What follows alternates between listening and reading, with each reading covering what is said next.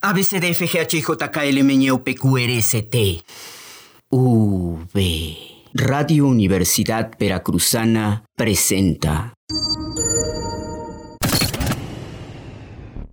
Estás en Somos, el podcast que lleva los derechos humanos a tus oídos. Este ataque fue llevado a cabo con sadismo por un grupo de 10 hombres armados en una casa que no contaba con más de una pieza y un baño, por lo que no tuvieron manera de escapar. Este ataque no era para matarlos. Si los hubieran querido matar, los matan en ese preciso momento. La SCP se deslinda, así como se deslindó de hacer su trabajo. Cuando recibimos el reporte del 066 llegó la primera unidad más cercana a atender el lugar y encontramos a jóvenes golpeados, según el reporte oficial. No vamos a permitir aquí una Yotzinapa. Es decir, el Estado tiene que valer, hacer valer la ley y el primero en hacer cumplir y cumplir la ley es el Estado. No somos policías los que golpearon a los jóvenes. Nosotros no hacemos ese tipo de actividades. Rechazamos cualquier tipo de violencia del Estado que se ejerza o se pretenda ejercer sobre los integrantes de la Universidad de Veracruzana, que impere el ejercicio de la correcta aplicación de la ley.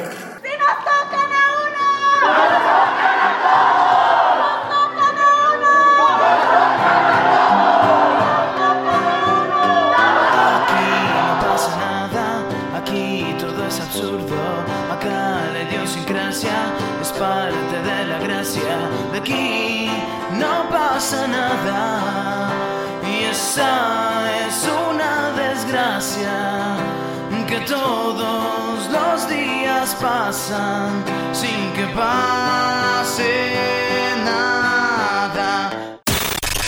Este podcast, el último de la temporada, lo dedicaremos a recordar y analizar la violenta agresión que recibieron ocho estudiantes de la Universidad Veracruzana el pasado 5 de junio en la ciudad de Jalapa, Veracruz. Creemos que explicar y procesar los hechos traumáticos es un ejercicio indispensable para los individuos y para las sociedades. La madrugada del 5 de junio, ocho jóvenes, entre los que se encontraban estudiantes de la Universidad Veracruzana y activistas ambientalistas, fueron brutalmente atacados con machetes, palos con clavos, tubos y bates de béisbol por un grupo de hombres encapuchados que irrumpió en una vivienda mientras celebraban un cumpleaños. A un mes del lamentable acontecimiento, mientras las cuatro mujeres y los cuatro hombres agredidos se encuentran en rehabilitación, física y emocional, aún no existe pronunciamiento de las autoridades competentes en el que se expliquen los avances que se han obtenido derivados de las investigaciones. Ignacio Córdoba, uno de los estudiantes agredidos, relata con admirable entereza lo sucedido la noche del 4 y la madrugada del 5 de junio en la capital veracruzana. Todo comienza por la noche del 4 de junio. Eh, los compañeros, los, los, bueno, yo y los siete compañeros, nos reunimos para celebrar el, bueno, festejar el, cumpleaños de uno de nosotros. Y bueno, ya eh, llegamos a, la casa donde, donde iba a ser, ¿no? Fue algo bastante eventual, no esporádico o algo casual quizá, fortuito, porque no lo teníamos contemplado, ¿no? Entonces ya situados, este, pues ya nos reunimos eh, y, pues charlábamos, ¿no? Acerca de trabajos finales y eso, eh, pues porque tocó en, ese periodo, ¿no? De trabajos finales o, de exámenes finales, preparándose cada quien. Entonces charlábamos acerca de eso, ¿no? Y, también acerca de nuestras carreras y, demás cosas, ¿no? Algunos, algunas otras trivialidades. Y pues lo que ocurre es que ya aproximadamente de la una de la mañana es cuando sucede todo este, todo este ataque, ¿no? Entonces eh, vemos a, algunos de, de, nosotros que, que hay en, la calle ah, hay, hay, ciertas luces, ¿no? Entonces en ese momento una compañera que intenta asomarse pues para ver qué, qué es, ¿no?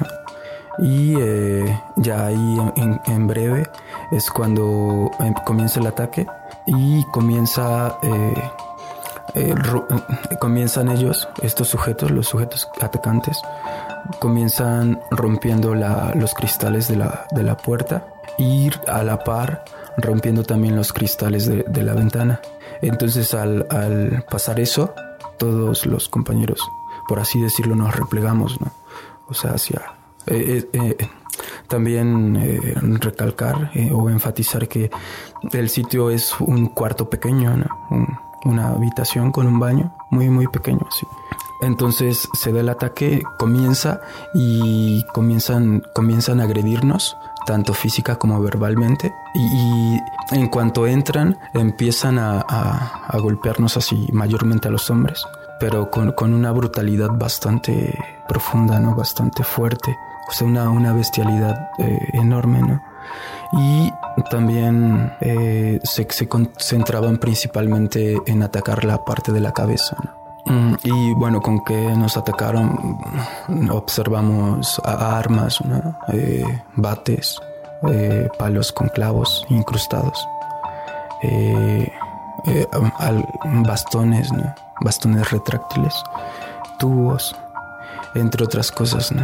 Y pues ya pues, todo eso lo utilizaron así en distintos de nosotros para golpearnos, ¿no? Y, y así, muy, muy, eh, muy, muy constantemente, no muy insistentemente era, eran los golpes. Durante 10 minutos, los jóvenes fueron salvajemente golpeados por alrededor de 10 hombres robustos, algunos encapuchados, otros con los rostros descubiertos y uno más con máscara de payaso. Al concluir el ataque y con ello el escándalo de la refriega, vino un efímero silencio que fue interrumpido por los quejidos y sollozos de los ocho jóvenes heridos. La vivienda, ubicada en las inmediaciones de la Unidad Académica de Humanidades, quedó deshecha. Vidrios rotos, objetos regados por todas partes, las paredes y el suelo salpicados de sangre. Después de, que sucede el ataque, mm, se van y nosotros empezamos así como todavía aún alarmados, eh, mayormente la- las chicas, pues estábamos así como tratando de calmarnos, pero en una situación así es bastante difícil, ¿no? Entonces era bastante, muy, muy, muy difícil eh, pensar qué hacer, ¿no? En, en esos instantes póstumos al ataque. Y la mayoría de los hombres, si no es que todos, estábamos gravemente heridos, ¿no? Teníamos heridas de... teníamos hemorragias, ¿no? O sea, en mi caso yo tenía así toda, toda, toda la cabeza, toda la cara ensangrentada, ¿no? Y producto también de, de los golpes que, que nos propinaron, toda la cara inflamada, ¿no? Hinchada y pues también algunas partes amoratadas. Y bueno, ya en, algún momento quizá de tranquilidad dentro de todo, empezamos a llamarnos, o sea, inicialmente 066, a llamar ambulancia, ¿no? Y entre todo, pues decimos, ah, pues hay que llamarle a nuestros compañeros. A nuestros amigos, para que vengan a, a ayudarnos, ¿no? A apoyarnos, porque varios de nosotros estábamos a punto de- del desmayo, ¿no? Eh, alguno de nuestros compañeros sí tuvo así como varios lapsos en los que totalmente se, se fue, ¿no? Se, quedaba inconsciente y ya entre todos intentábamos reanimarlo. Eh, y ya en, ese inter, eh, pues llega, llegan patrullas y en vez de apoyarnos, fueron así directamente a, a, pues, de cierta forma, interrogarnos, ¿no? O sea, eh, ¿cómo te llamas? ¿Qué estaban haciendo, no? Eh, ¿Dónde vives? O sea, los, los datos personales. En ese momento, la mayoría estábamos desmayándonos y los que no estaba, estaba totalmente en la paranoia, ¿no? Porque era también pensar en, en estando ahí solos, por así decirlo, eh, eh, estábamos totalmente a merced de, de que el ataque pudiese continuar, ¿no? fuese continuado. Entonces nosotros intentábamos explicar eso a, los elementos policíacos. Y, por otra parte también se centraban bastante en tomar fotografías, eh, a, tanto a, todo el sitio, al, lugar de los hechos, como también a, nuestros rostros. Entonces era también como una forma bastante intimidatoria y después de eso llegan nuestros compañeros eh, amigos, eh, defensores de derechos humanos a asistirnos, ¿no? Y ellos son los que finalmente nos trasladan a, a pues a, a, que nos revisaran médicamente, ¿no? Y bueno, ya después de eso es que pues ya empiezan a, atendernos. Los que estaban más graves, pues nos vamos a urgencias, ¿no? Y pues ya se sigue todo lo demás, este, el tiempo que estuvimos hospitalizados, ¿no? Los primeros días, en esas primeras horas, primeros días después del ataque, no sabíamos qué estaba pasando afuera, ¿no? Entonces sí, era como un poco frustrante, bastante más bien, y preocupación por, pues, por lo que pudiese pasar ahí a la brevedad. La brutalidad con la que fueron atacados quedó registrada en las múltiples lesiones que recibieron. Tuvimos desde hematomas, eh, moretones, hasta tener contusiones, fracturas, fracturas en, las partes de, las manos, fracturas en dedos.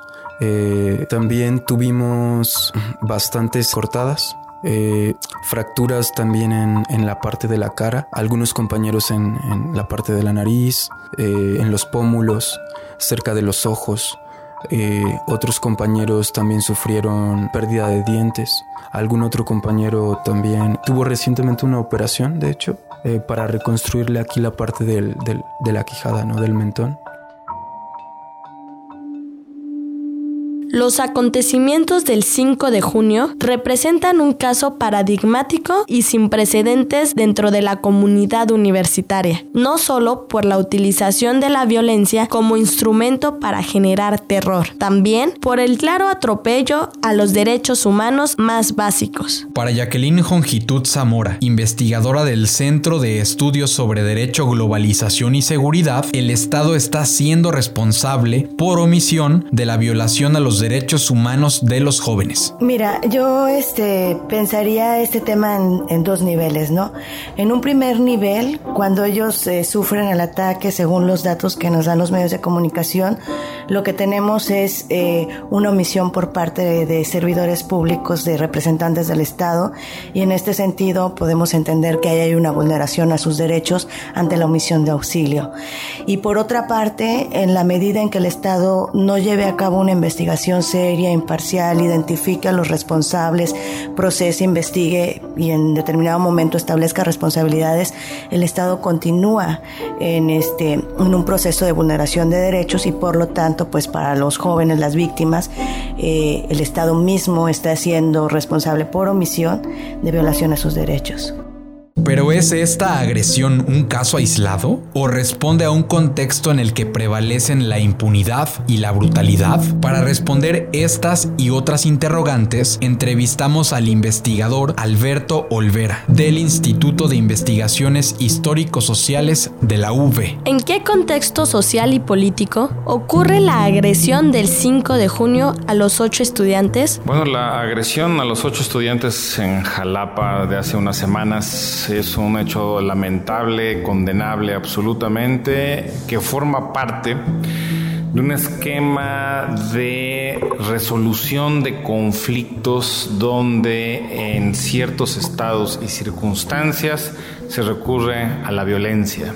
Creo yo que el caso más conocido de todos es el de Ayotzinapa, donde la terrible desaparición de 43 estudiantes hace ya casi un año marcó el punto más alto de esta violencia sistemática contra sectores de la población eh, de una manera totalmente injustificada. El caso en Veracruz es que esta violencia ha sido sufrida particularmente por periodistas, activistas y jóvenes que no son activistas, que son personas comunes y corrientes y que sufren agresiones por ser jóvenes o porque el narcotráfico tiene algún interés en sus servicios.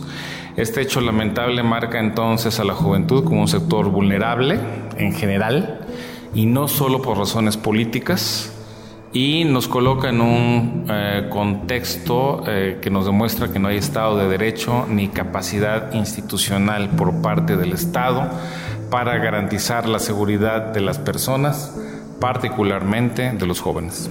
Los jóvenes agraviados y parte de la comunidad universitaria sostienen que el ataque tenía como objetivo intimidar a la comunidad del área académica de humanidades. Considera que la agresión tenía como finalidad atemorizar a una comunidad conocida por su constante participación política, social y cultural.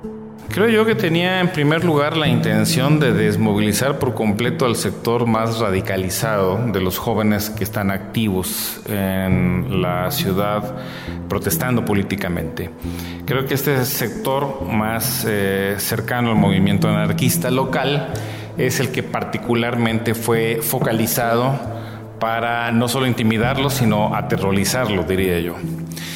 Y junto con eso, y como efecto colateral, también intimidar al resto del movimiento eh, menos radical, pero igualmente muy crítico de la situación que vive el Estado.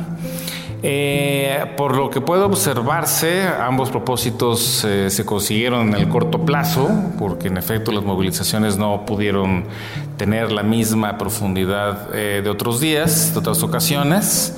Eh, pero debe decirse que es un método muy cercano a las prácticas del terrorismo. Si bien en este caso no hubo víctimas mortales por fortuna, claramente fue una violencia relativamente acotada y deliberada, lo cierto es que el sentido de la acción es el mismo que pertenece a una acción terrorista, es decir, intimidar a un sector eh, que se percibe como eh, contrario a los intereses del régimen. Si enlazamos esta brutal agresión a los estudiantes y activistas con la desaparición de los 43 normalistas de Ayotzinapa y con los asesinatos a periodistas en el estado de Veracruz, podemos pensar que ciertos sectores de la sociedad, sobre todo los críticos y organizados, se encuentran vulnerables en el actual régimen? Eh, sí, creo yo que en Veracruz particularmente vivimos una forma, incluso diría yo un tanto degradada del viejo autoritarismo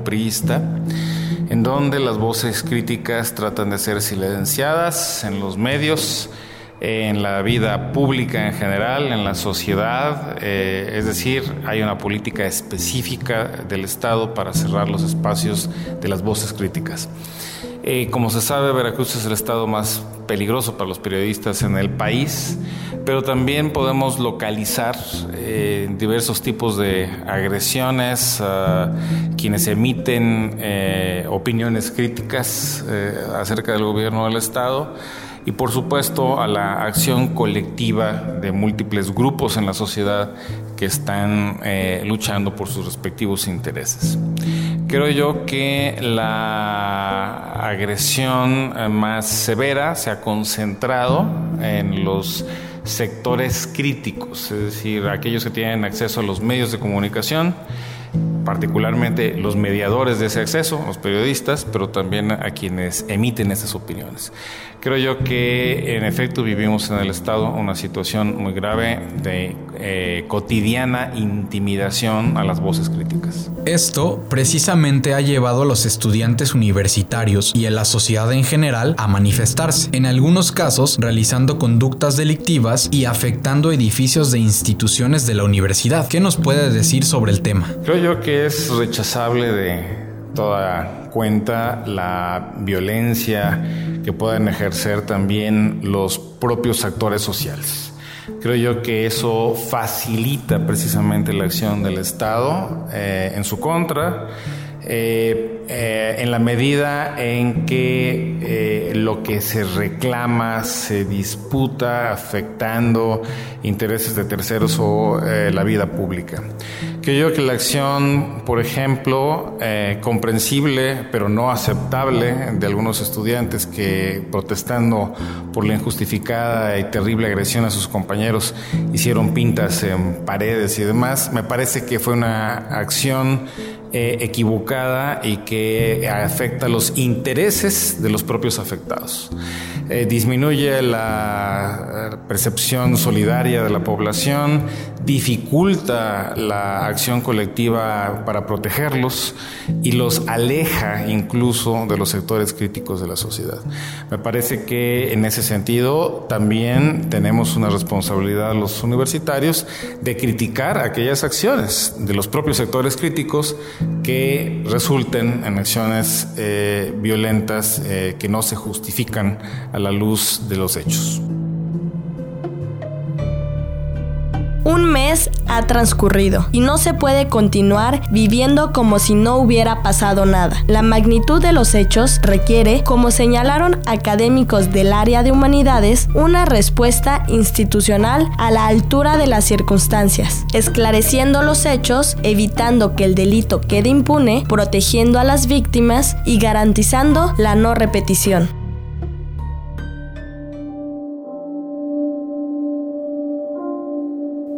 Fue, fue muy difícil eh, el cómo sucedió todo, ¿no? O sea, todos nos, nos agarró de sorpresa, fue muy sorpresivo todo. Y... Pero también a la par eh, hay... Lo que te levanta quizá, lo que nos ha levantado, es, es, ver a toda la gente que está luchando ya, ¿no? La gente que está resistiendo y lo notas en momentos como estos, ¿no? Y, y a veces momentos como estos hacen que mucha, mucha gente más despierte, ¿no? Y que se ponga a, a, en primera instancia a reflexionar, ¿no? Sobre lo que está pasando, que, que vivimos en, en, en, violencia, ¿no? Violencia extrema, así tal cual.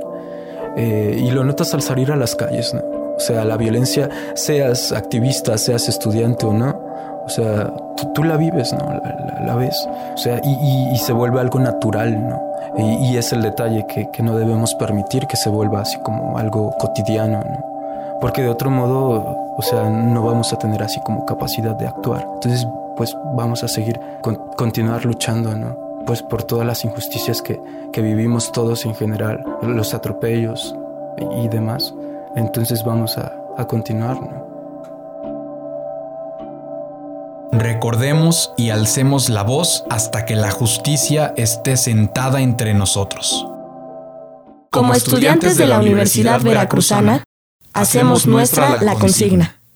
Si tocan a uno, si tocan a uno, si tocan a uno nos tocan a todos. Esto fue Somos. En las voces te acompañamos María José y Manuel. Y en la edición Yoxan. Este podcast es realizado por el Centro de Estudios sobre Derecho, Globalización y Seguridad de la Universidad Veracruzana, en colaboración con la Comisión Estatal de Derechos Humanos de Veracruz.